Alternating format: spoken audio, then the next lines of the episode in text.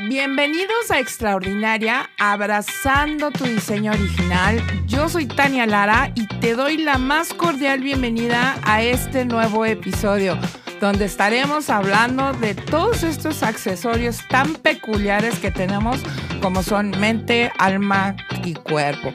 Bienvenidos a Extraordinaria.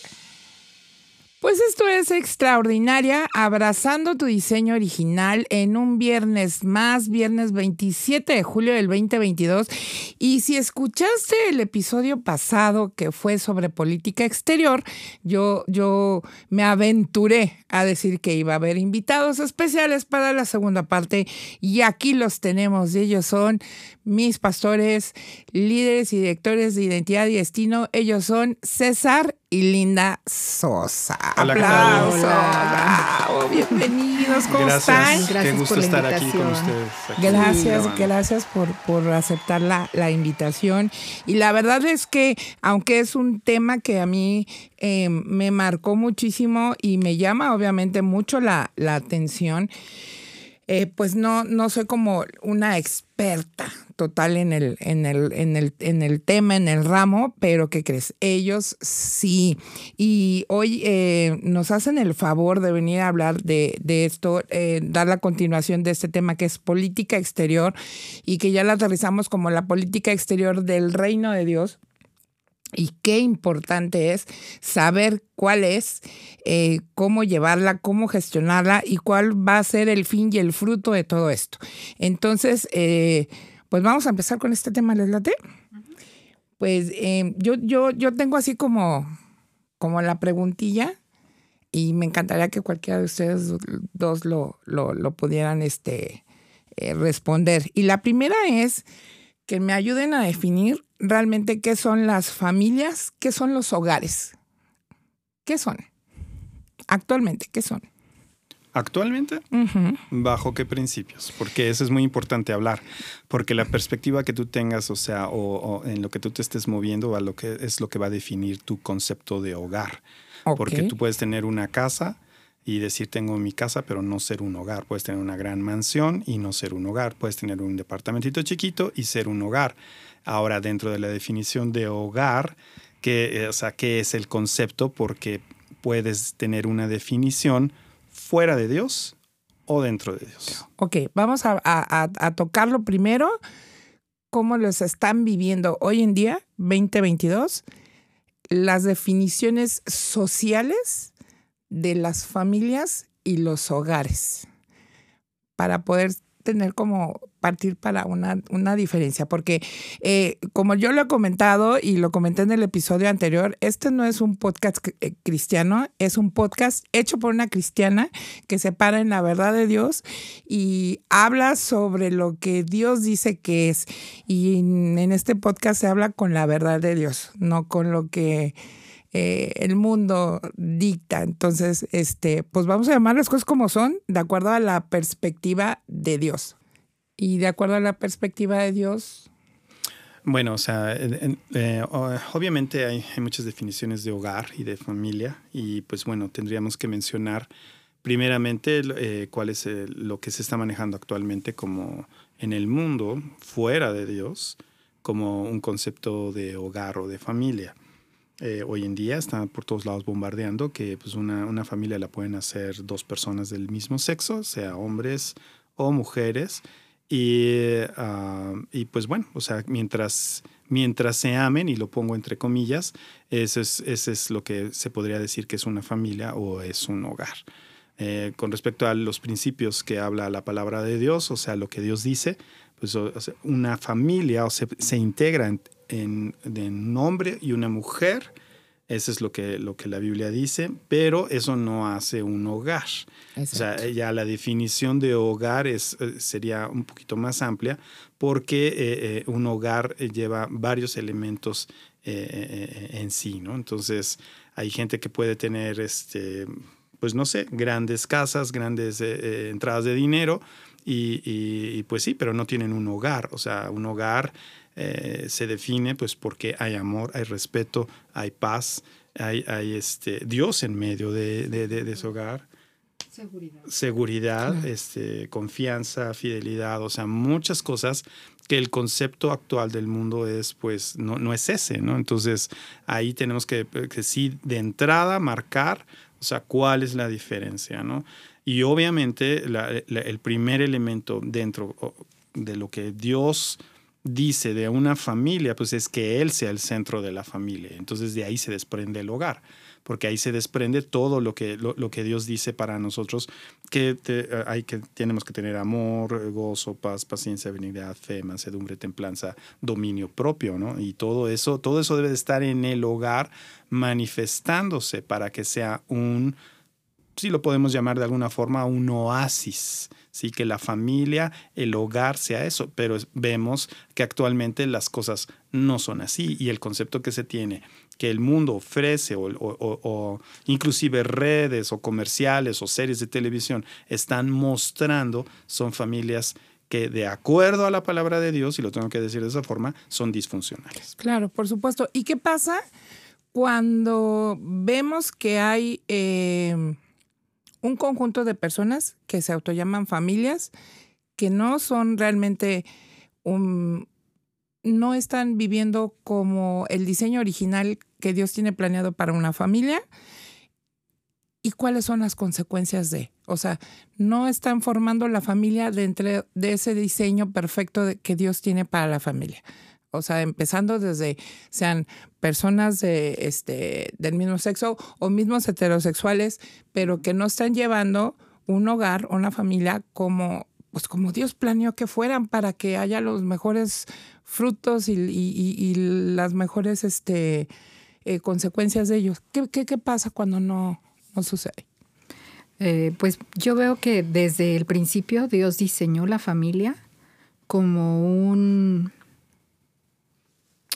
eh, pues como decía César, un oasis para que los hijos, las generaciones pudieran tener pues una identidad correcta, pudieran ser instruidos en lo que Dios le, gusta o le agrada, para que pudieran ser protegidos a su vez de todo lo que eh, Dios quería protegerlos, ¿no? Y así a través de los papás eh, tener pues educación, formación, eh, protección para los niños desde pequeños y, poner en ellos o dictar en ellos o, darles, instruirlos en una identidad correcta conforme a los principios de Dios, no porque Dios fuera egoísta o porque Dios quiera que nada más las cosas se hagan a su manera, sino porque desde un principio en el reino de Dios eh, operan lo que es la bendición y la maldición, juzgado desde antes de la creación de la humanidad. Entonces, para que los, las personas puedan vivir en la bendición y los hijos de las personas puedan vivir en la bendición.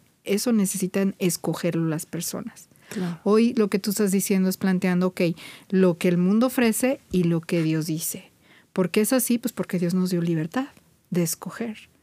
Y, y puso eh, al hombre y a la mujer como, como cabeza de una familia, como eh, protección como autoridad en una casa con la intención de que ese hombre y esa mujer enseñaran a los hijos a vivir dentro de la bendición de Dios.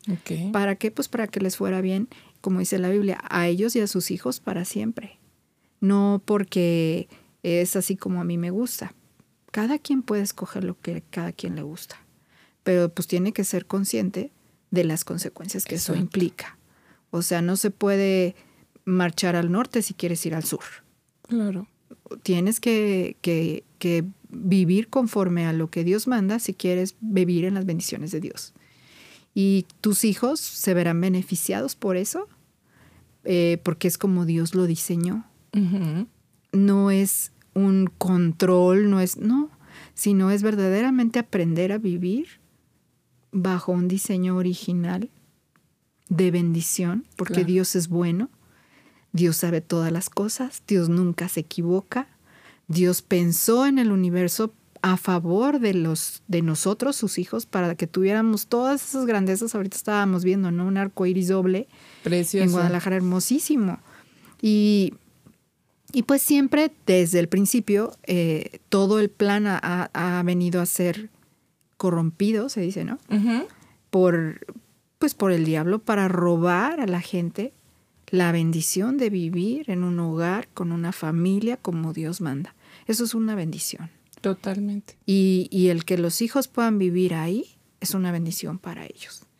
Y hoy el gran problema que tiene la humanidad es que quiere defender a un estilo de familia o de hogar que no va conforme a los principios de Dios y quieren tener el, el fruto de lo que es vivir bajo los principios de Dios y eso no, se, puede. O sea, es, es, incongruente.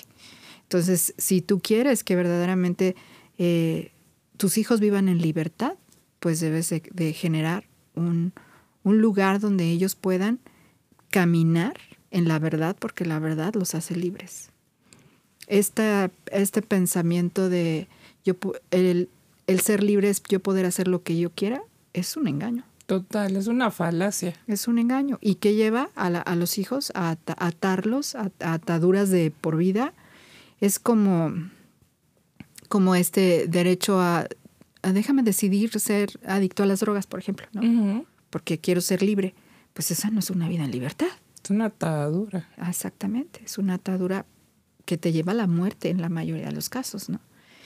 Y que va a minar la familia en general, en el núcleo este, a causa de esa adicción tan terrible que muchísimas familias sufren hoy en día, a causa de un individuo en la familia, de uno de los hijos que decide eh, vivir una libertad, por decirlo así, equivocada, y destruye lo que pues a lo mejor fue con muy buena intención de los papás construir y hacer hijos libres, de libre pensamiento y de muchas cosas, pero la verdad es que la libertad sin Dios no existe. A ver, ahí, ahí yo quiero retomar un poquito eh, lo que acabas de, decir. En, en, este afán muchas veces los papás de querer que los hijos puedan decidir y que, que sean libres en, en sus decisiones, XXX, pues obviamente la regamos. No forzosamente tienen que vivir en un hogar donde el papá sea un adicto, borracho, violador, este, violento, abusador, eh, ratero y la mamá, no sé. Bueno, todo eso que estás mencionando son consecuencias de, un hogar o de una familia sin Dios. Exactamente. Y no propiamente los hogares sin Dios eh, son así. Muchas veces la gente puede decir, pues es que yo soy bueno, yo trabajo, este, yo eh, soy buen proveedor, sí, eh, no mato, no robo. no mato, no robo, este, soy fiel, eh, no maltrato a mi esposa, a mis hijos los amo. Pero si no está Dios en la, en la ecuación, la consecuencia sería que como yo, yo mencionaba en el capítulo anterior que alguna vez alguien me dijo, es que crecieron tus hijos como medio salvajes, pero no por la educación, sino en lo espiritual, pues, ¿no? O sea, de que pues vámonos y contra la pared, porque no estaba Dios en la, en la ecuación. Y ahí es, mi pregunta es, ahí el, el porque lo vamos a hablar con todas sus letras. Eh, mencionaba yo también que la gente cree que el diablo solamente es una, una onda así como del exorcismo, ¿no? O del exorcista. Ay, no sé. Y es también una mentira. Bueno, no una mentira, pero es lo, es lo menos. Cuando el diablo se mueve tan sutilmente y tan sigilosamente para engañarnos, porque pues conoce la naturaleza humana desde el principio de, de, los tiempos y sabe cómo por dónde, por dónde llegarnos. Cuando no mato, no robo, no bebo, no violo, no. soy buen proveedor, soy buena esposa, somos buenos papás, pero no está Dios en la ecuación el diablo va a venir a robar, ¿estamos de acuerdo? Y va a venir a robar que la identidad y la familia de nuestra familia y la identidad de nuestros hijos sucede y cómo podría suceder. Más allá de... No, es que sí sucede. O sea, nosotros conocemos y amigos que hemos tenido de muchos años que obviamente eh, pues no han querido eh, vivir una vida en Dios, pero pues son una buena pareja, son este, proveedores, aman, a, sus hijos, a sus hijos y pues resulta que de repente los hijos salen del closet y de repente resulta que ya el hijo hizo esto y lo otro, pero pues si nosotros somos buenos y no, no hacemos daño a nadie, al contrario, somos bien altruistas y ayudamos a los demás y todo, bueno, es que el problema central sigue siendo que la gente saca a Dios de la ecuación de sus vidas. Entonces, muchas de las consecuencias que tenemos en los hogares y en las familias, bueno, no más bien no en los hogares, porque no se convierten en hogares, sino en las casas, en las familias que tenemos hoy en día, es precisamente Dios fuera de la ecuación, aunque seas una persona muy buena. por lo mismo que estás comentando. O sea, el diablo viene a robar, a matar, a destruir, no lo digo yo, lo dice la Biblia, y, y, va a andar buscando, sobre todo, destruir las familias, porque destruyendo las familias le pega a las siguientes generaciones. Y a la identidad de las. Pues sí, le, pega a las generaciones, en lo que sea, le pega, ¿no? Entonces, entonces sí, sí, el, el, gran problema, por eso te decía al principio que la definición, o sea, de hijo de hogar, y dijo, bueno, pues es que realmente para que sea una definición de hogar, o sea, tiene que estar Dios metido ahí en la ecuación, en la familia, en el papá, en la mamá, en los hijos, y, y, que los hijos vivan y crezcan en una cultura donde Dios está eh, eh, eh, presente, donde Dios es una realidad para los papás, para que entonces los hijos vean y tomen ejemplo de ellos, y entonces ellos mismos puedan tomar esa, esa decisión de seguir, como decía mi esposa, de seguir en ese camino de bendición que Dios ya ha trazado desde el principio. O, sea, o sea, el hecho que seas bueno y no robes y no mates, eso, eso, eso no, dice nada. O sea, pues qué bueno que eres bueno, ¿no? Pero necesitas a Dios en tu vida. Y que Dios no es algo como familia que hacer el domingo, sino que Dios mm. es alguien a quien conocer y alguien con quien tratar y alguien con quien relacionarte, porque muchas veces... No es ir a misa o ir a la iglesia todos los domingos, o sea, no, eso no es Dios, eso, o sea, bueno. Lo que pasa es que yo creo que, bueno, pienso que el, el problema empieza desde que la gente cree que somos seres temporales. Ya sé. Y que la vida se termina cuando te mueres o reencarnas o no sé, ¿no? Sí. Pero la verdad es que somos seres eternos. Por todos. Supuesto. Los que creemos en Dios y los que no creen en Dios también. Todos somos eternos. Spoiler. Sí. Así es. Entonces, la verdad es que yo creo que el punto radica ahí. O sea, la gente trabaja mucho porque, como dice mi esposo, conocemos gente muy linda, de verdad de corazón genuino, que trabajó su vida se sobó el lomo para darles a los hijos la mejor educación. Y, los hijos tienen la mejor educación en las mejores escuelas. De las mejores escuelas. No les falta nada. Este, viajes por todo el mundo. carros, este, etcétera. De verdad. Y, y, no, y la verdad es que tú decías, la verdad es que el diablo viene y roba. El diablo no necesita muchas veces venir y robar nada porque ya está robado. Exacto. Ya está perdido. en el momento que Dios no está presente, llega el diablo. El, el diablo es un, es un ser eterno también.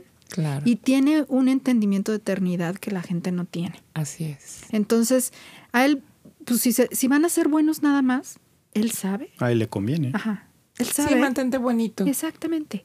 Tú, tú sigue creyendo que no necesitas a Dios y sé bueno, no mates, no robes, no tomes, no fumes, no seas infiel, ten, bonita familia, ten buenos hijos y tú crees que pues, sigue por ahí. O sea, al diablo no le interesa realmente robar por ahí. Realmente el diablo roba yo pienso muchas veces, cuando la gente verdaderamente por generaciones tienen eh, conductas como decía mi esposo, o sea, uno que ya mata, roba, viola, pues es, un fruto de un hogar destrozado en el generaciones, atrás. Y no porque no hayan, perdón, no porque no hayan tenido la oportunidad de decidir por otro sí, no, no, Seguro tuvieron la oportunidad en, algún punto, en, algún punto, Pero pues sí vienen siendo un fruto de decisiones, de malas decisiones de otras personas. Sin embargo, no necesariamente, vuelvo a insistir, una, una bonita casa, entre comillas, o sea, tener una bonita familia que en la que seamos todos unidos. Como la de los pingüinos. Bonitos y, gorditos. Bonitos y gorditos. O sea, eso no sí, o sea, no, no necesariamente necesitan estar mal del todo para, para que su eternidad esté perdida. Exacto. Y el diablo eso no le preocupa. El diablo le preocupa cuando la gente empieza a buscar a Dios. Ahí sí se preocupa porque tiene muy buen entendimiento de eternidad y sabe que la gente va a encontrar a Dios porque la Biblia dice que el que lo busca lo encuentra. Así es. Entonces, cuando la gente empieza a buscar a Dios, aunque sea en su cuarto, o sea, así de, a ver, Dios. En el coche. En donde sea. En el baño. Solito. Dios. Cuando estás estreñido en el baño. Dios, ayúdame. Ayúdame. Por la razón que sea. Reconoce una necesidad de Dios y dice, ¿sabes qué, Dios? Necesito tu ayuda. O sea, de verdad si existe. O sea, yo, yo, he escuchado N cantidad de testimonios de, de una vez le dije, Dios, si de verdad existes, que pase esto y Dios les demuestra que existe. Ya sé. El punto es que, y luego, ¿qué vas a hacer con que Dios sí existe? ¿Y qué vas a hacer con que la Biblia verdaderamente es su palabra? Así es. ¿Y qué vas a hacer? Porque sigues tú siendo libre de decidir o sea, ya, ya entendiste o ya, ya supiste que Dios es real. Bueno, ahora tienes que conocer al, porque, al, al Dios real, porque Dios no se va a acomodar a tu concepto de Dios, eso es otra engaño sí, sí, gigantesco. es que Dios y yo nos entendemos. sí, no. No, Dios no se va a acomodar a nadie. Dios es la, la verdad, el camino, la vida. y es. y son cosas eternas que tú no puedes pretender meterlas en un entendimiento totalmente temporal. No, no, caben. Es como meter un círculo en un cuadrado. No. no entran. Entonces, la gente pierde, o sea, la verdad, la enorme bendición de poder darle a Dios la oportunidad de bendecir su vida desde que cree o quiere creer que es un ser temporal. Ahí el diablo no necesita convencerlo de nada más. De, hecho, de hecho el, más grande engaño que hay es precisamente ese. Tú eres una persona buena. ¿Para qué necesitas a Dios si tú eres bueno? Y esa es, esa es la, la, gran mentira porque hace que la gente se sienta buena y que no necesita a Dios. Y el diablo. Eh, sí, exactamente. O sea, no necesito a Dios. O sea, tengo carrera, tengo gano mucho dinero, tengo esto. Y, y, y, pues no necesito a Dios, ¿no? Y el gran engaño es ese que somos seres eternos, que en algún momento vamos a morir. Por supuesto. Pero vamos a morir en esta carne. pero nuestro espíritu, nuestra alma, o sea, van a seguir viviendo. Y ahí es el punto donde viene el engaño del diablo, porque entonces, pues, ¿para dónde te vas a ir? ¿Con Dios? o al infierno, que aquí hay un, paréntesis que quiero abrir, porque normalmente la gente piensa, y ese es un error completamente cultural, fuera completamente de lo que la palabra de Dios dice, que la gente va a estar siendo atormentada en el infierno por los, por los demonios. No, ahí, ahí hay, un, hay un gran error hay un megatache porque el infierno, el lago de fuego, como lo llama la Biblia, no fue creado para los hombres y mujeres, fueron creados para los ángeles caídos, la tercera parte de ángeles que se vino con el diablo y que se rebelaron contra Dios, el lago de fuego está diseñado para, ellos, o el infierno, como lo quieras llamar. Pero si tú te quieres ir con él, pues entonces el tormento no va a ser de parte del diablo o de los demonios, sino el tormento va a ser la separación eterna de la presencia de Dios. Qué o sea, eh, entonces ese es el gran engaño. Entonces, el gran engaño es, yo me siento bueno, no necesito a Dios, eh, pues si creo si soy eterno o no eterno, pues eso es eh, irrelevante, o si o creo que voy a reencarnar en la tortuga ninja, pues, o sea, ¿Me entiendes? O sea, hay ese engaño, ¿sí? Y, y, hay de dos sopas, o te vas para acá o te vas para acá, pero a final de cuentas es tu decisión. Entonces, hablando de las familias, como lo estamos hablando, o sea, el gran engaño ha sido que, bueno, yo soy bueno, y, mira, no hay nadie bueno, ¿eh? No. O sea, dentro de una familia que tú dices, ay, mira, estos son buenos y no tienen a Dios, pero son buenos y son, o sea, te apuesto así al 100% que ah, si hablas con cada uno, todos traen sus cosas. Sí, al, filtro de la Biblia. O sea, así agarras y pones el filtro de la palabra de Dios y todos traen, como decimos coloquialmente, cola que le pise. Pues la Biblia lo dice. Por muy buenos. Y sí, y la Biblia lo dice, ¿no? Es que, perdón que te interrumpa, lo acaban de mencionar ustedes, somos seres eternos, somos espíritus que habitamos en estos cuerpos y esta carne, pues quiere lo suyo. Entonces, pues obviamente no, no, ni todos somos 100% buenos, ni todos son, bueno, habrá quien sí sea a lo mejor muy, muy malo, pero siempre tiene como este punto de retorno, ¿no? Pero pues es, es, parte de... Todos, todos tienen la eh, oportunidad. Hay chance. Sí, o sea, y, en esta cuestión que estamos hablando de la familia, o sea, pues, o sea, quiero, quiero leer un versículo eh, de, la palabra de Dios que está en, en, el Nuevo Testamento, en el Evangelio de Mateo, capítulo 7, versículo 13 y 14. Ahí lo puedes buscar si tienes una Biblia, no importa si sea católica o la que tengas, búscalo. Ahí en Mateo 7, del 13 al 14. Eh, Jesús está hablando acerca de, precisamente de esos dos caminos, ¿no? Y dice Jesús, está hablando y dice, entrad por la puerta estrecha, porque ancha es la puerta y espacioso el camino que lleva a la perdición. O sea, ¿de qué estamos hablando? De, de, lo que hoy se está diciendo de las familias, que cómo es unas familias así, que pueden ser homosexuales, que pueden ser lesbianas, o sea, la variedad, o sea, dice, ancho es el camino que lleva a la perdición y muchos son los que entran por ella. O sea, por el camino de la perdición. Dice, porque estrecha es la puerta y angosto el camino que lleva a la vida. Traducido a lo que mi esposa está diciendo, a la bendición dentro de la familia. Y pocos son los que la hallan. Entonces, desgraciadamente, la gente y cada vez se va a ir viendo más, la gente va a estar siendo engañada, diciendo, no necesito a Dios, yo estoy bien, a mí me va bien, tengo mi dinero, tengo esto, tengo el otro, papá, papá, papá, papá, y entonces el diablo ya ni siquiera los visita porque ya están viviendo en un completo Solitos se pusieron en, en el punto, sí, Exactamente. Entonces aquí es muy importante hablando, eh, porque estamos hablando de, de, ¿cómo le llamas? De hogares de reino, de, de, política exterior. exterior, y estamos aquí en la ONU y demás. Y, eh, entonces aquí el punto es qué camino vas a elegir. Exacto. O sea, porque igual, a lo mejor tú que nos estás escuchando en este programa, vas a, vas a decir, bueno, pero pues es que yo ya llevo la, mi vida, mis hijos ya están grandes y ahora qué, bueno, mientras no... los puedo regresar. No, no, no, los, no los puedo regresar, no les puedo lavar el coco. o sea, sí, eh, o sea, ¿qué, qué, qué camino debes de elegir? Bueno, debes de, de, elegir el camino de la vida, de acuerdo a la palabra de Dios. O sea, acercarte a Dios, meter a Dios en, en, en tu vida, para que entonces puedas como decía mi esposa, caminar en ese, en, ese camino establecido antiguo ya de Dios, de bendición, de acuerdo a lo que dice su palabra. Entonces, claro que va a ser muy difícil, eh, eh, eh, pero no imposible. Por supuesto. Este, tomar el timón de tu vida, tomar el timón de tu familia ir, y virar hacia Dios. Y claro que va a costar y claro que va a haber muchos que van a rezongar, pero, pero si tú estás tomando una decisión correcta hacia Dios, Dios va a empezar a ayudarte, Dios va a empezar a bendecir tu vida para que entonces tu familia y todo lo que tú hagas, o sea, se alinee a lo que Él dice no como decía mi esposa por obligación o porque me tuerzan el brazo, sino porque Dios quiere bendecirnos a todos y Dios quiere que todos vivan en su bendición. El problema es que nadie está tomando eh, ese camino. Se están tú quieres vivir en la bendición. Tú quieres vivir en la bendición, tienes que tomar una decisión. Y este versículo, o sea, está, está muy padre porque lo que te está diciendo aquí, y resumiéndolo, es que el camino fácil, o sea, a final de cuentas es el camino fácil te hace la vida difícil. Por supuesto. Y el camino difícil, que es el camino angosto, sí, claro. hace la vida fácil. Las buenas cosas no. Hace la vida fácil. Entonces, pero a final de cuentas, ¿quién toma la decisión?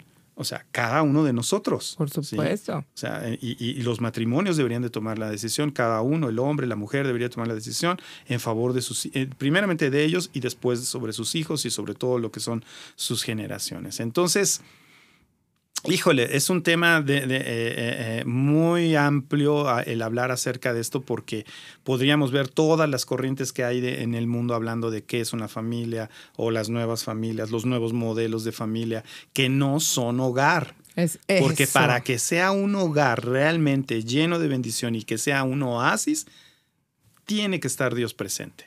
No hay otra forma. Presente y transformando. Eh, sí, presente y transformando las vidas, ¿no? O sea, claro. porque no, como decías, no es nada más ir los domingos a misa o a la iglesia o demás y todo. No, es tener a Dios presente en tu vida, conocerle personalmente y que esa relación íntima con Dios vaya transformando tu vida y alineando tu vida, obviamente tu matrimonio, tu familia, a lo que Dios dice en su palabra. Y, sabiendo que Dios es un Dios generacional, ¿no? Como, como bien decías, a lo mejor eh, pues el barco se te estaba yendo medio chueco, ya agarras tú el timón, empiezas a enderezar, pero pues Dios va a ver esa acción. Y a causa de esa acción y de que tú te empiezas como a alinear y empiezas a, a conocerle y empiezas a buscarle y te mantienes en el camino, pastora, que tú mencionas, pues a lo mejor no sé, tus hijos no andan como todos en muy buen camino, pero Dios, Dios va a honrar esa decisión porque Dios es generacional. Sí, pero, ah, eh, pero digamos, en el caso de que, tienes hijos ya, o sea, mayores, pues cada uno de los hijos tiene que tomar sus Sí, porque esto es personal. Dios es personal. Vivimos en el tiempo de las preferencias. sí, claro, por supuesto. O sea, estamos en esta generación que, que prefiere, ¿no? Sí, no. Yo, yo prefiero ser elefante, yo, prefiero ser gato y yo prefiero ser o no ser, ¿no? Sí, ya sé. Y en la medida de cuál es más fácil, cuál requiere menos esfuerzo, cuál me acomoda más, en cuál puedo tener más libertinaje, o sea, yo puedo preferir ser lo que yo quiero. Bendito sea Dios porque yo prefiero ser hija de Dios. Y entonces si vivimos en, esta, en este tiempo de preferencias, pues hay que preferir seguir lo bueno. Así es. Como dice César, lo que quizá no es fácil, pero que a la postre, por la eternidad, yo estoy asegurando, es como tener un seguro de vida eterno. Así es. Eso es Cristo, Así es. es. Cristo. Es el, él es el camino y es el, el único seguro de vida eterna. Es, es el único. No hay otra opción, no hay otra preferencia que te vaya a llevar para allá. Entonces, la verdad es que hoy en día las familias eh, viven a expensas de lo que toda esta mercadotecnia de preferencias tiene. Cañón, ¿eh? Entonces los papás se esmeran en, en, en quizá decirles a sus hijos, busca a Dios y, y mira y lee la Biblia y, por acá y llevarlos a la iglesia y, y muchas cosas, pero, pero verdaderamente, pues como dice mi esposo, cuando ya son adultos, pues ellos prefieren a veces otras personal. cosas, ¿no? Y entonces tienen una preferencia lejana a Dios. Y Dios los hizo libres de preferir lo que quieran Claro. y lo va a respetar.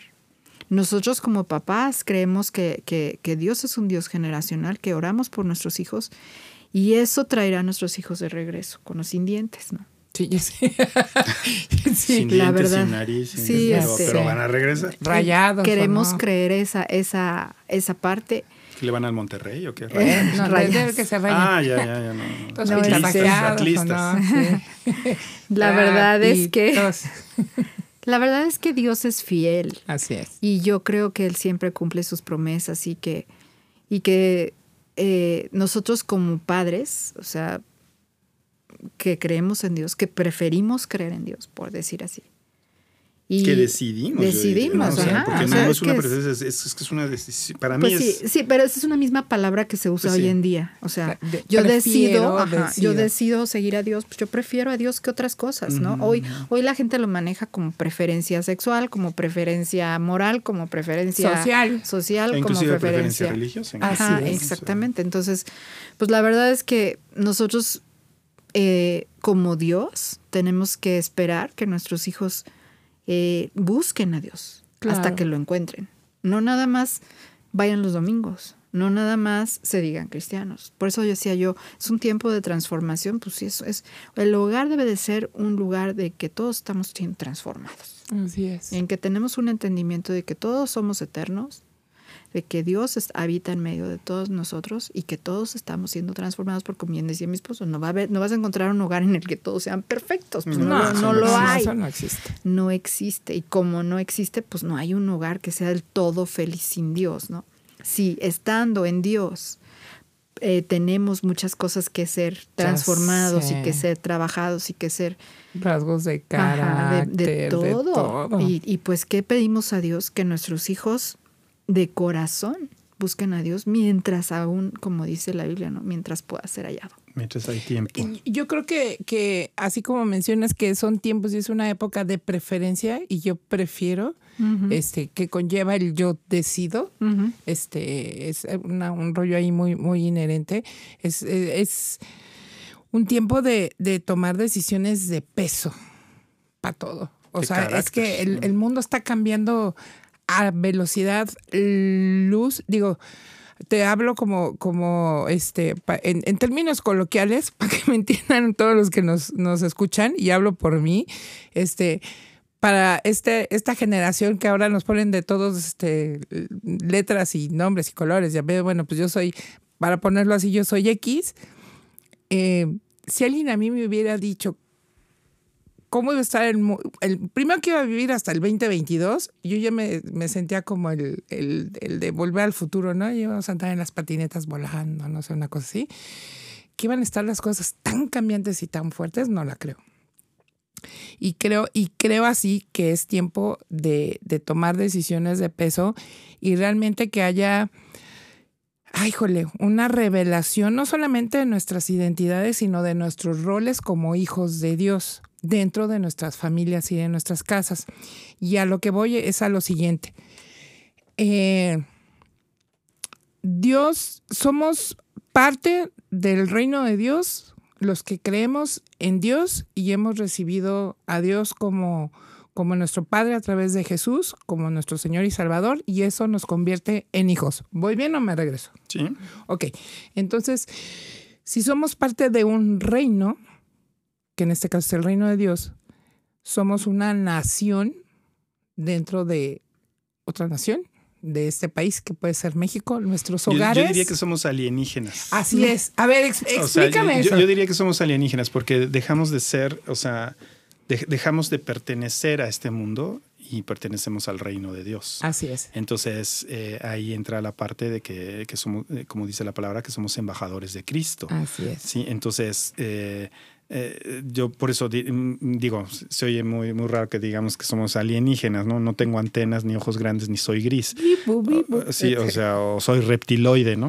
Este, no, este, sino que más bien somos cielícolas, ¿no? Nos convertimos en cielícolas, nos convertimos en, en- en- en- como dijo Jesús, o sea, Padre, no te pido que los saques de este mundo, sino que los guardes de este mundo. ¿no? O sea, no somos de este mundo ya, aunque vivimos en este mundo, pero eh, precisamente por a causa de la decisión de seguir a Jesús y de recibirlo, de arrepentirnos de nuestros pecados, recibirlo como Señor y Salvador, pasamos de ser creación de Dios a hijos, Hijos de de Dios, Dios. hijos e hijas de Dios.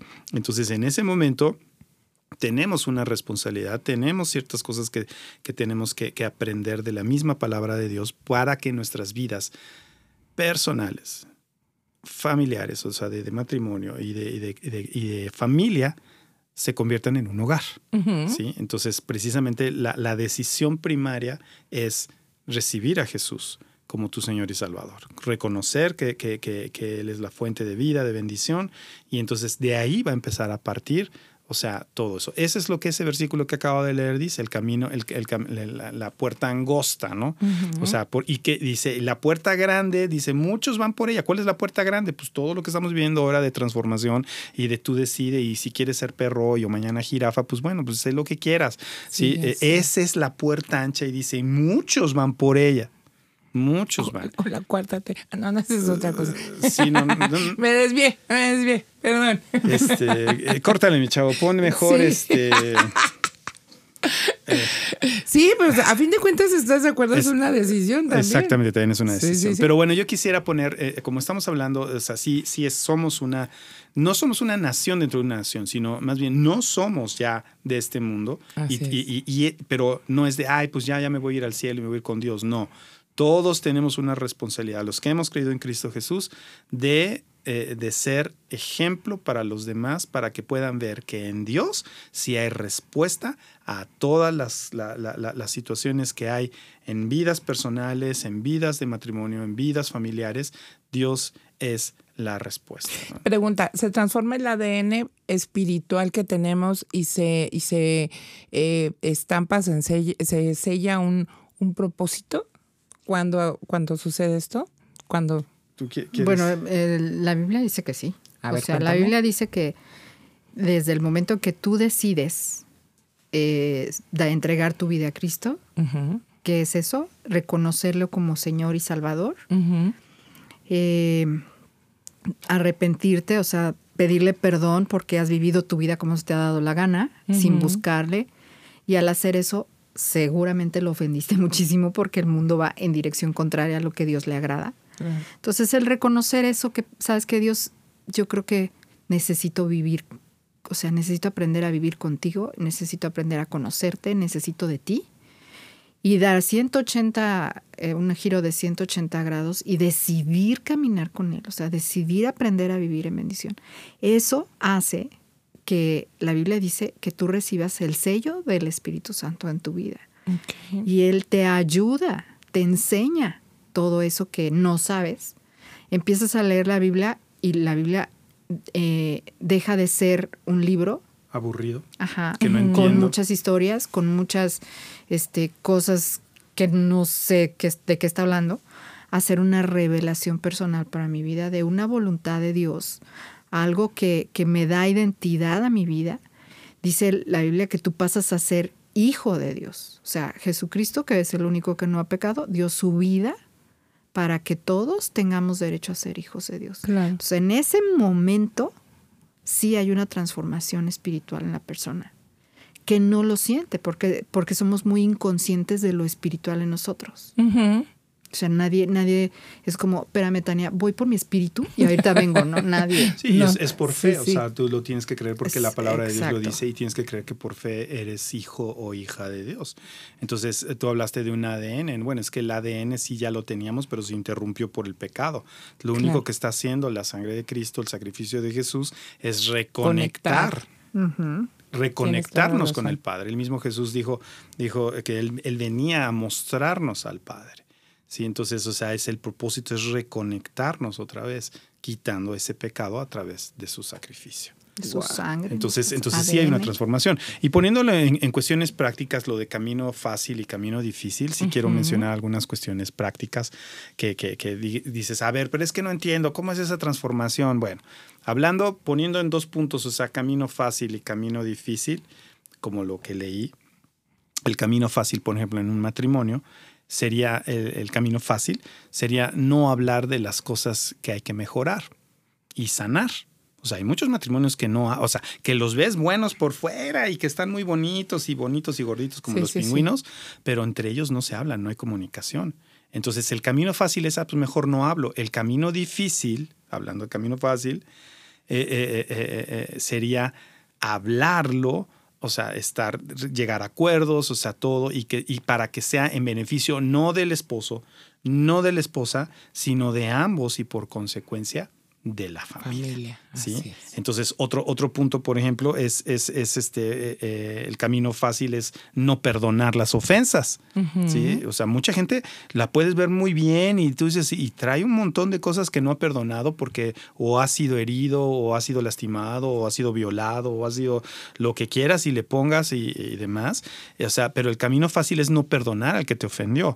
¿sí? Pero hace, eso hace que tu vida sea difícil, que tu vida sea amargada ¿sí? Te llena de amargura eso. Es echarle piedritas al buche. El camino, ese es el camino fácil. Pues dice, ah, pues, ¿por qué te voy a perdonar, no? O sea, ¿yo por qué te voy a perdonar si tú eres el culpable? O sea, ese es el camino fácil. El camino difícil, que es la puerta angosta, es perdonar aunque la otra persona no se lo merezca. Eso te va a hacer una vida fácil porque te va a liberar la carga dándote esa libertad que tú anhelas, tal vez ni siquiera te das cuenta. Y la pero paz. tú estás, sí, y paz. Y el primer beneficiado, el primer bendecido, eres tú al perdonar. Yo siempre les digo en consejerías matrimoniales y en consejerías personales es, si tú no perdonas, tú sigues atado a esa persona, así, con cadenas sigues atado a esa persona que odias y que no quieres perdonar. Bueno, pues estás súper atado a esa, a esa, aunque esa persona ya haya muerto. Pero en el momento en que tú decides de soltar y decir, sabes que yo perdono, Dios, tú dices que debo de perdonar y perdono, en ese momento eres libre. Ese es el camino difícil. ¿Por qué? Porque representa, todo esto que estoy mencionando, representa decisiones personales. Yo decido perdonar, yo decido hablar con mi esposa, eh, eh, yo decido hacer esto. Y el camino fácil es, ah, pues que se queden las cosas así, total, pues que se muere, ah, pues qué bueno que ya se murió y total, pero tú te quedas con la carga de la falta de perdón. Y a fin de cuentas, todas las decisiones personales, nos gusten o no, si vivimos en, en familia, siempre van a repercutir en los demás. Claro. Todo el tiempo. Claro. Por muy bonito y gordito que te veas. Me, tomo tres litros de café, pues voy a andar neuras todo el día. Yo voy, voy a ser la que anda neuras, pero pues la voy a recargar con los que están en mi casa, ¿no? La, tengo una pregunta eh, muy, muy, este, que sí quiero que me respondan los dos. Y es exactamente cómo es que eh, los hijos de Dios hablando específicamente de un matrimonio, ¿cómo es que deben de gobernar? Sí, escuchaste bien, querido escuchando y escuchando, ¿cómo se deben gobernar en sus casas, en sus hogares, en sus familias, siendo hijos de Dios. ¿Cuál es que la función? Yo les decía eh, la semana pasada que la de los hombres no se va a gobernar, pero no. A ver, explícanos hasta más detalladamente, Pastor Pastora.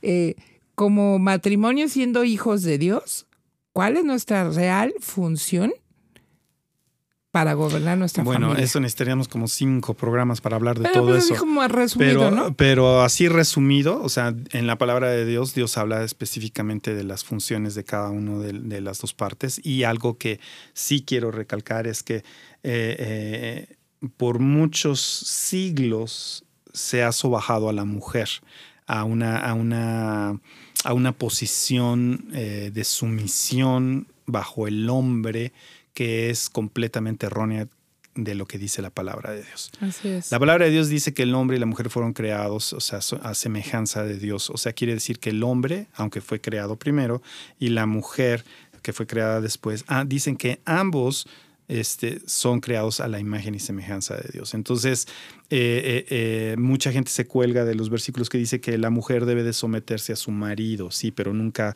entienden que el marido debe de estar sometido a Dios.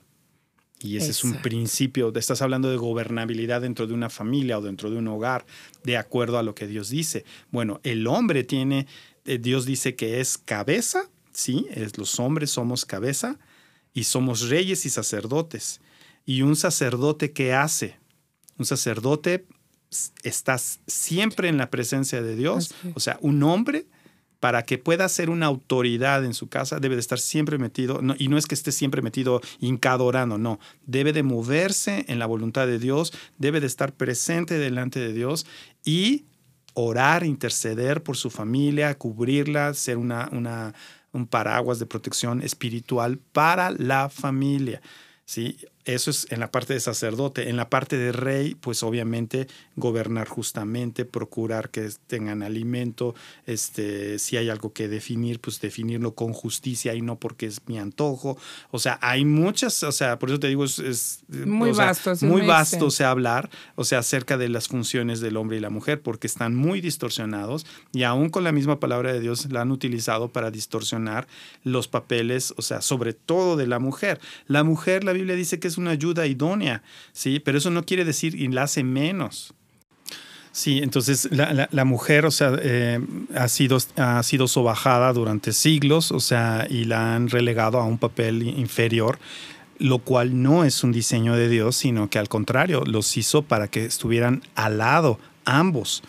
La palabra de Dios sí dice que el hombre es la cabeza de la mujer, pero eso no quiere decir que está sobre de ella, quiere decir que él, el hombre, debe de ser una protección espiritual para la mujer y obviamente para la familia. Estábamos hablando de hogares. Eso es lo que crea un hogar. Cuando un hombre se mete en Dios y entonces se convierte en ese rey, en ese sacerdote, entonces todas las fichas empiezan a caer en su lugar.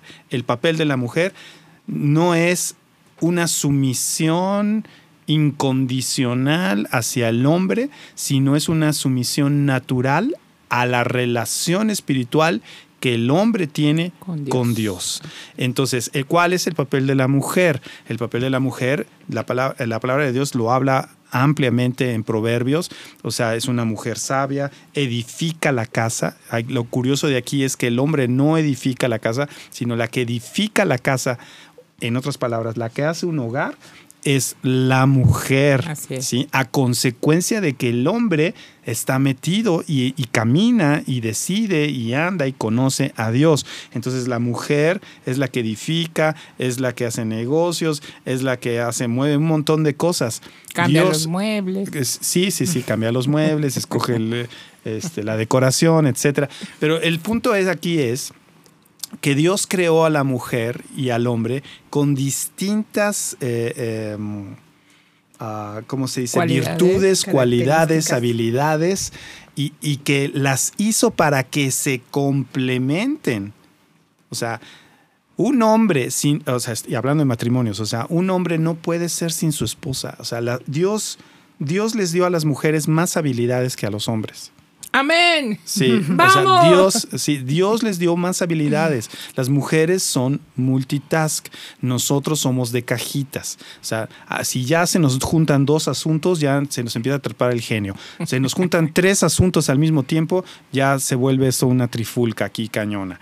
Entonces, nosotros somos un poquito más así de esto y luego esto y luego esto, y las mujeres son multitask. ¿Por qué Dios las hizo así? Porque precisamente son ayuda idónea. Y, y ahí es donde se ha desvirtuado porque la ayuda idónea es, se piensa que es ayuda idónea para el hombre, aunque sí lo define de esa forma, no, es una ayuda idónea para que juntos, hombre y mujer, creen una familia, por lo tanto un hogar con las habilidades que Dios les ha dado a cada uno. Y las funciones que desempeñan en el hogar, ahí se, empiezan a manifestar de acuerdo al plan de Dios cuando se alinea a lo que la palabra de Dios dice. Claro, y, ya llevándolo eh, a un, a su- digo, no deja de ser práctico esto que acabas de decir, pero ya llevándolo, aterrizándolo al área de los hijos, pastora, de, ok, somos la ayuda idónea y este, este episodio se trata de política exterior. Y la política exterior es lidiar con lo de afuera para que entre. Entonces, ¿cómo como mamás podemos eh, ayudar o gestionar esta política exterior en la vida de nuestros hijos? Entiéndase amistades, lo que consumen en redes, si es que consumen redes, este, si No, tienen sí uso de, redes, o sea. de dispositivos, este, o de estos servicios de streaming, Netflix, este, Disney, etc, etc, y tantas cosas, ¿no? Yo pienso que el, el, el filtro mayor que una mujer puede ser es el ejemplo. Claro. Eh, tener como mujer una vida de verdad alineada al principio de Dios. Claro que todos tenemos, como, como hemos dicho, muchos defectos, pero no se puede, eh, por ejemplo, no- por decir un ejemplo, no se puede decirle tú a tus hijas o a tus hijos jovencitos o a un niños, ¿no? No te juntes con fulanita y no te juntes con sutanito cuando tú tengas amistades que no Exacto. convienen. Entonces, yo creo que... Es el ejemplo del cigarro, ¿no? O sea, no, no Claro, sí. fumes No si tú fumes porque te fumas, hace ¿no? daño. Ajá. O sea, yo creo que, que finalmente el, el ejemplo es, es la clave, ¿no? Es, es, es, tú quieres que tus hijos busquen a Dios, tú busca a Dios. Por supuesto. Tú quieres que, que tus hijos verdaderamente eh, se guarden de, de las cosas externas de Dios, o sea, olvídate de las cosas externas a la casa, sino las cosas que a Dios no le agradan, pues tú tienes que hacer igual. En las redes, tú- si, si tus hijos están en las redes y no te gusta que estén en las redes, pues no estés tú en las redes. Claro. O sea, ¿por qué, por qué es- tú no quieres que tus hijos estén en TikTok, pero tú sí? Exacto. ¿Por qué tú no quieres que tus hijos tengan Facebook, i- Instagram. Instagram? Porque ya Facebook ya Perdón, es para sí, las ya abuelitas, para los ¿verdad? Facebook Sí, ya es para-. Ya, pero Instagram y sabrá Dios cuánta cosa. Si tú estás ahí metido. No, no quieres que tus hijos pierdan su vida y sus, y sus momentos importantes por pasar tres, cuatro horas viendo la televisión. Tú no pasas tres, cuatro horas viendo la televisión. Así es. O sea, yo creo que eh, no, en la medida que nosotros guardamos nuestras vidas de lo externo, son- nos vamos formando un filtro más, eh, pues como, como muy, ¿cómo se puede decir? Muy eficaz, así como estoy pensando en el agua, en un filtro de agua, ¿no? Y hay, hay filtros que pues filtran, te dicen ahí ciertas bacterias y ciertas cosas y, cierta- y hay otros que, uy, un montón, tienen ya todo, todo, Están dado ¿no? en micrones. o Sí. sea, Sí. Tantos micrones o Sí. más. O sea, son filtros, sí, súper acá. Bueno, ¿qué, ¿qué tipo de filtro quieres ser tú? Ahora, tú no puedes pre- pre- ah, pretender ser un filtro sola. No. Volvemos a lo mismo. Tú tienes que hacer equipo con tu esposo. Si es que, bueno, de tu esposo teme a Dios, pues ya es una super bendición, ¿no? Claro. Hacer un filtro común. Punto. Y entonces los dos tener, dar el ejemplo que debemos dar y seguir lo que, o sea, hacer, eh, ¿qué queremos que nuestros hijos hagan? Pues eso nosotros tenemos que hacer. Claro. ¿Qué, qué tenemos que, qué queremos que nuestros hijos cuiden? Pues es lo que nosotros tenemos que cuidar. Exacto. Si, si un día vamos nosotros a hablar con una persona, con alguien en la escuela, con La vecina, la vecina, la prima, la abuelita, es que Sí, sabes sí. que mis hijos no pueden ver esto. ¿Por qué? ¿Te va a dar a ti pena decirle por qué? No. Pues entonces tu hijo va a estar ahí viendo y que te da pena y a él le va a dar pena, Pena. también. Así es. Entonces, la verdad es que una ayuda idónea es la que verdaderamente se pone de acuerdo con su esposo para vivir en común lo que queremos que nuestros hijos vivan. Así es. Y lo que no queremos que nuestros hijos vivan, Pues no. no, no le puedes decir a tu, a tu, a tu hijo, es que no mientas. Si tú como ayuda idónea eh, haces cosas que tus hijos saben que a tu esposo no le gusta Claro. o que Sí. ignora. Y el, el típico. Ah, o que ignora. Sí, el- Claro. el, el típico, este, este, ay, es que me está, te, te habla Flento, dile que no estoy. Sí, claro. O sea, y después, "¿O ¿por qué mentiste, hijo o hija? pues, te, la pueden voltear bien claro. fácil, pues tú también estás diciendo Y pueden mentiras, ser ¿no? tonterías, ¿no? si Así me viera es. tu papá ahorita, pues, ¿qué estás diciéndole? Claro, Así es. que no está correcto lo que estoy haciendo. Exactamente. O, o viceversa. Exactamente. Entonces, este, yo creo que tenemos que, que verdaderamente ser mm, entendidas de, de, de lo que queremos para nuestros hijos y eso ser. Así es. Sí, yo, yo- creo que yo creo que es este, digo para digo no sé si haya más preguntas, pero yo creo No. que ce- cerrando un poquito el, el- el punto es es, eh, es cómo quieres proyectar tu vida, ¿no? Ujú. ¿Cómo quieres proyectar tu matrimonio? ¿Cómo quieres proyectar tu familia? Y que tu familia se convierta en un hogar, que a final de cuentas fue el tema inicial, ¿no? Y, y- y- entramos y, y tenemos que volverlo a decir que, que, que- que vas a tener que estar tomando decisiones en tu vida. Vas a tener que estar escogiendo el camino. Claro. Y, y debes de escoger el camino que te... eh, o sea, eh, más bien, el camino que escoges es el camino eh, eh, eh, que- que proyecta a- hacia dónde te vas a conducir, hacia dónde va a conducir a tu familia. Y, y- y- hay que tener en cuenta que muchas veces va a haber que sacrificar cosas Así es. o más bien no muchas veces, siempre va a haber que sacrificar cosas porque vamos a tener que escoger el camino que lleva a la bendición, a la salvación, a crear un, un- un hogar realmente. Y, y- y no solamente en el hogar hablando, sino es en todas las áreas de, de tu vida. Y en eso también tienes que tomar decisiones en qué gente, con qué gente me voy a rodear, con qué gente voy a estar, porque lo mejor es rodearte con gente que, que- que- que esté transitando también por el camino difícil, Por por, la puerta difícil, ¿sí? Y no que estés rodeándote con gente que pues es, o sea, que transita por el camino fácil y que se le hace fácil hacer 20 mil La cosas. corriente te va a La, arrastrar. la corriente Claro. te va a arrastrar y, y- y lo que tú tienes que hacer es buscar ese camino que te lleve a vivir con sabiduría eh, eh, eh, y la sabiduría de Dios. ¿no? Entonces, eh, yo creo que es muy importante eh, eh, esto porque esto va a permear hacia los hijos.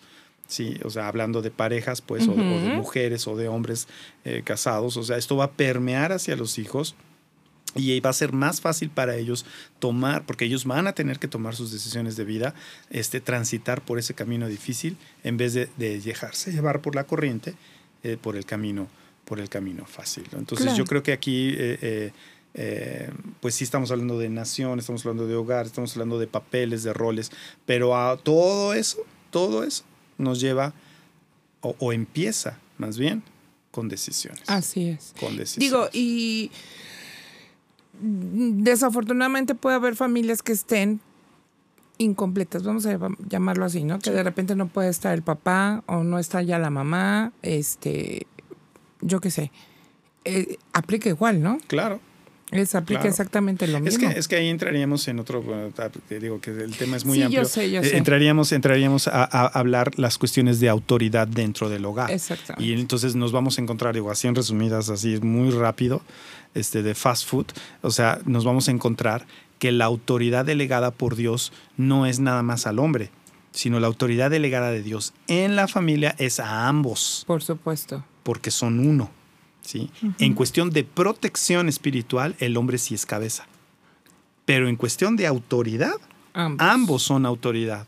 Y ambos deben de estar de acuerdo. Entonces, los papeles para operar dentro de una familia, de un hogar, siempre, o sea, se ven truncados porque no están de acuerdo, porque siempre uno dice una cosa, el otro hace otra cosa, y entonces eso mata a los hijos, mata, o sea, o sea, su identidad, mata su destino. O sea, ¿por qué? Porque lo que están viendo de ejemplo, estás viendo una pareja dividida Autoridades divididas. No Por eso, por eso, ah, tú me dijiste mamá que no, pues voy con mi papá que me dice que sí, Sí, o viceversa. claro. Sí, y entonces el problema es que no se ha entendido que ambos son autoridad. Y si mami dijo, se respeta lo que mami dijo. Y si papi dijo, pues se respeta lo que Así papi dijo. Pero los dos deben primero de estar de acuerdo. En ello, por pues sí, supuesto. porque si no, van a caer en incongruencias. Ya sé.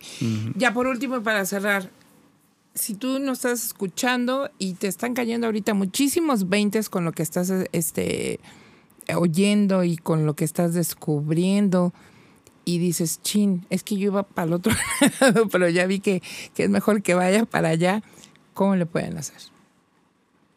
Eh, pues yo pienso que, como yo decía hace rato, primero buscar a Dios. O sea, no. Es Dios. Dios no es, no es inalcanzable.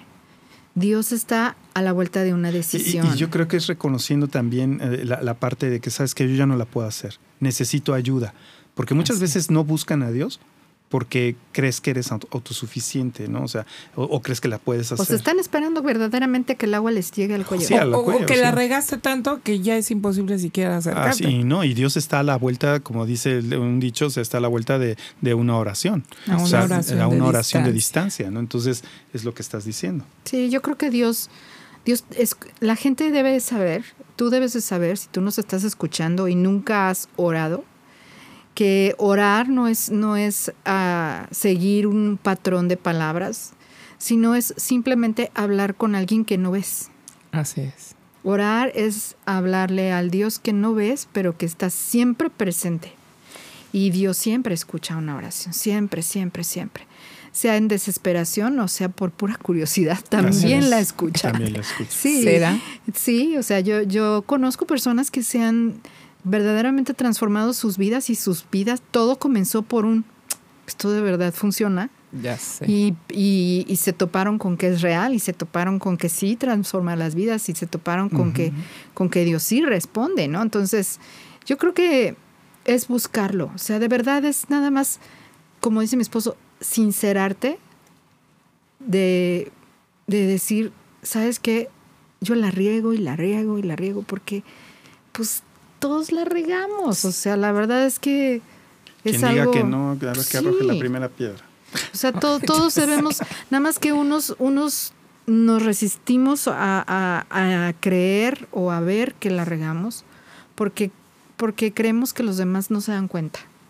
Pues, eh, Porque pues todos piensan que soy tan inteligente como para que me regreso si Sí, todos no. me ven que ahí voy, ¿no? que la y llevo. que ya, ya cada vez tengo más cosas y tengo más dinero, ¿no? Entonces, pues Sí, este, tener dinero no es sinónimo eh, de. sí, de- de- exacto. de o sea, es, esa es una, te digo, es un entendimiento totalmente temporal. Claro. Entonces, cambiar de un entendimiento, decidir cambiar de un entendimiento de ese, ok, chispas, ¿y si yo me muero ahorita? Tan, tan, O sea, tan. yo he trabajado y tengo todo calculado para que esta vida, quizá ya la tengo resuelta hasta para mis hijos. Porque mucha gente logra hasta para sus hijos y sus nietos y sus nietos. O sea, sí, sí. logra resolver sus vidas en lo económico. Y qué padre. Y qué padre. Sí, qué bueno. Dios no está peleado con eso tampoco. Está peleado con que no le reconozcas. Así es. De dónde viene la, la- la bendición y de dónde vienen las cosas buenas. Porque la bendición, dice la Biblia, que la bendición de Dios no añade tristeza con ella. Así. Es la, es la, la que enriquece, pero que no añade tristeza, porque, porque hay muchas formas de enriquecer. Si estás hablando de cosas temporales y materiales, hay muchas maneras. Pero para enriquecer en lo eterno hay solo una.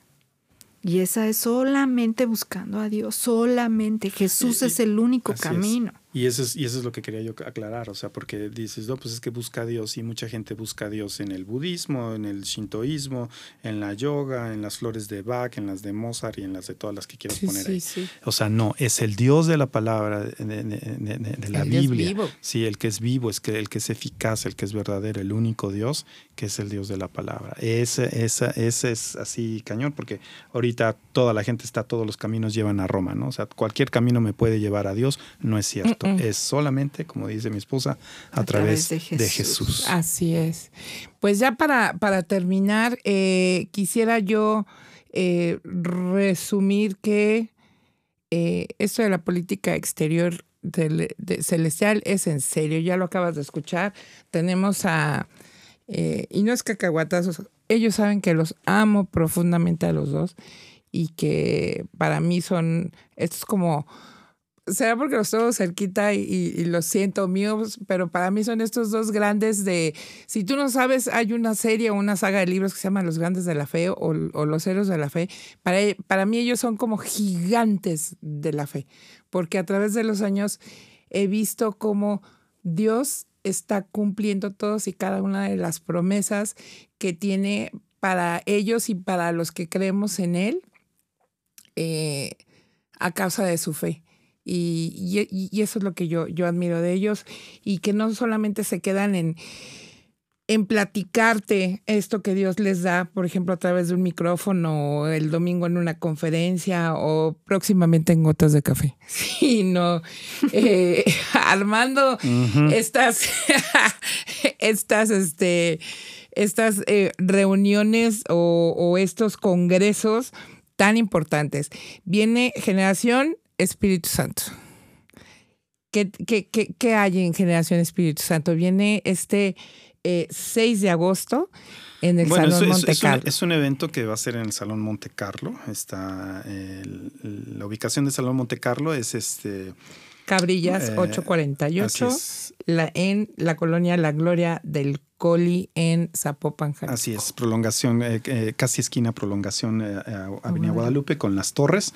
Ahí está prácticamente el salón. Bueno, este es, este es un evento que principalmente está diseñado para, para jóvenes o dirigido para jóvenes y es un, es un, es un evento en el cual eh, eh, se llama generación Espíritu Santo porque hoy en día está que si eres la generación X, que si eres la generación Y, que si eres la generación Baby Boomer o, las generación, o los millennials, los cristalitos o lo que sea. No, o sea, nosotros debemos ser una generación llena del Espíritu Santo y por eso se llama generación es o generación Espíritu Santo. Y pues bueno, va a ser el, sábado 6 de agosto, iniciando, ah, son tres conferencias, iniciando a las 10 de la mañana.